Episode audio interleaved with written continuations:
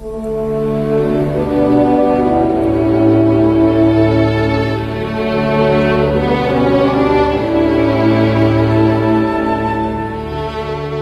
电台，美文美声，深情岁月主题散文。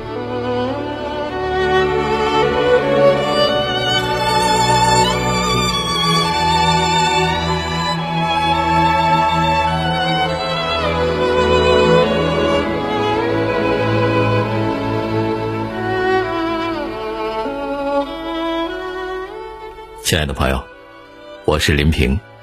今天的节目，我为您朗读王继军的散文《山榆树》，请分享。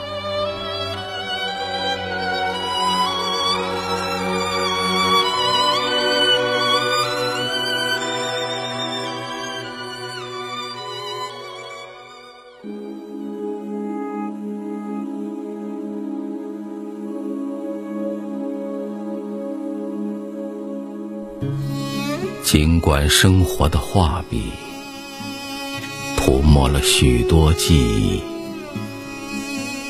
但我还是忘不了阿拉善大地上到处顽强生长着的山榆树。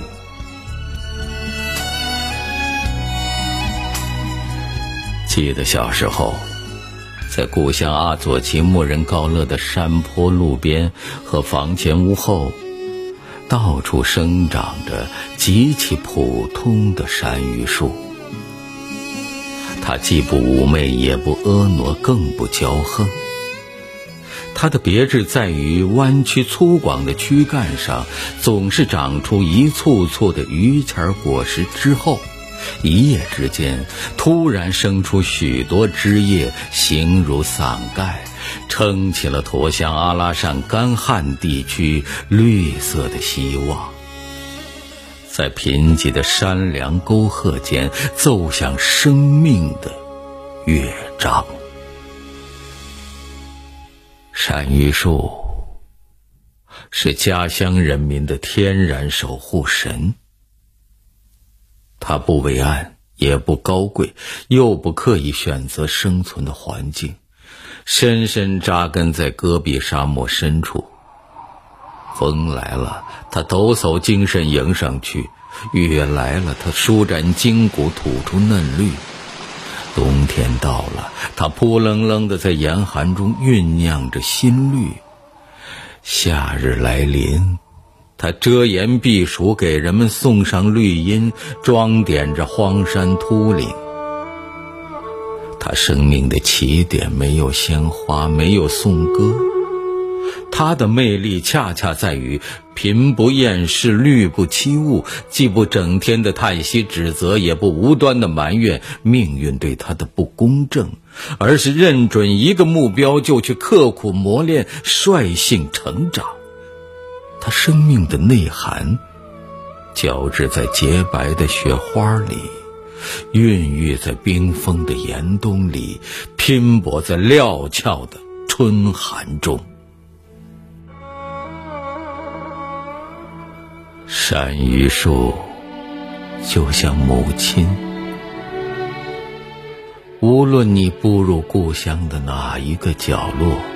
他总是面目慈祥、温情脉脉的欢迎着你，就像期盼着天涯游子的归来，令你平静、踏实，让你卸去长途跋涉的疲惫，安心的投入到他的臂弯里，感受着故乡的敦厚与温馨。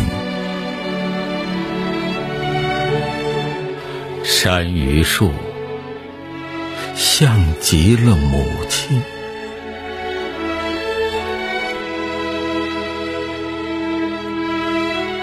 我出生在阿拉善左旗原牧人高乐苏木一个叫高口子的偏远山区。母亲一共生了我们六个儿子。母亲虽然没有读过一天书，却是我们家的顶梁柱。小时候的记忆就是穷，住着家徒四壁的矮屋，过着糠菜半年粮的日子。那个时候，穿衣靠布票，吃粮凭本供应。由于家中全是男孩子，什么都特别的不经用。那时的母亲总有干不完的活儿，白天她到山上装木料挣钱，晚上做针线活儿。常常半夜我们从睡梦中醒来，母亲还在煤油灯下一针一线的纳着鞋底儿。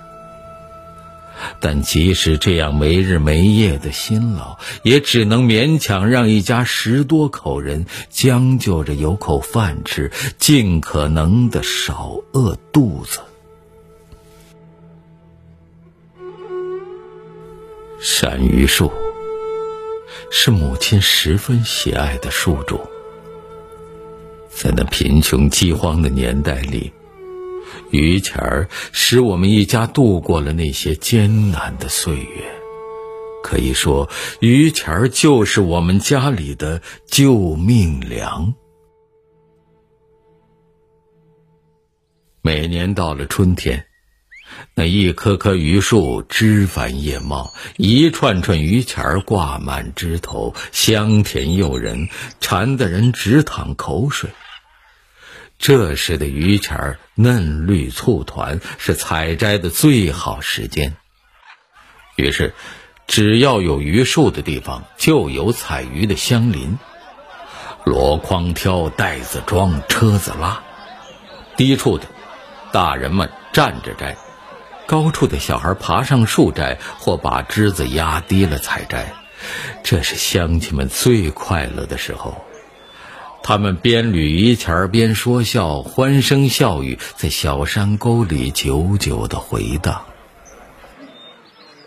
每一次，我将捋满几大箩筐的榆钱儿拉回家去，母亲便开始忙碌。榆钱儿嫩，吃法多，可以生吃，用开水焯了拌着吃；做榆钱儿拨烂吃，做榆钱儿窝窝头吃。生吃最为便捷，不用洗。折下一只，捋一把塞进嘴里，慢慢的嚼，越嚼越能体会到鱼钱儿那清新中带着淡淡的香甜味儿，黏黏的，甜甜的，清香四溢。那清新和甜香吃到嘴里，有一种说不出的愉悦，咽下去忍不住还想再吃。母亲最拿手的当属榆钱蒸菠了。榆钱蒸菠了做法简单，先将榆钱洗干净，放入大盆中，再撒上白面，八成榆钱搅和两成白面，搅拌均匀，撒在笼屉上，上火蒸个把小时就熟了。出锅以后，待蒸好的波了稍凉一会儿。再把切碎的碧绿细嫩的青葱均匀的撒在上面，取少许香油，在火炉上烧开以后，浇在青葱上面，搅拌均匀就可以吃了。春。